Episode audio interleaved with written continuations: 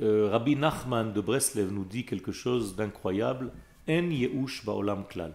C'est-à-dire qu'il n'y a pas de désespoir dans ce monde, aucunement. Comment est-ce qu'il peut dire une chose pareille alors que nous voyons des gens souffrir? Eh bien, lorsque Rabbi Nachman dit cette chose-là, c'est parce qu'il a une approche globale de l'existence. Autrement dit, lorsqu'un homme est coincé dans son propre problème d'aujourd'hui, eh bien, il fait de ce problème en réalité l'essentiel.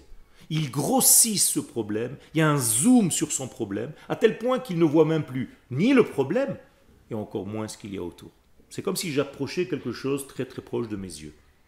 Rabbi Nachman nous dit de mettre tout simplement les choses en proportion, d'éloigner le problème, de le voir, mais dans un contexte, avec tout ce qu'il y a autour, et de s'apercevoir qu'en réalité, même ce que je considérais comme étant un problème aujourd'hui va s'avérer demain comme un élément qui m'a fait sortir d'une certaine situation, qui m'a permis de comprendre qu'il y a une image globale à voir et que même cette tâche dans cette grande image totale, vous allez voir qu'en réalité, elle était nécessaire.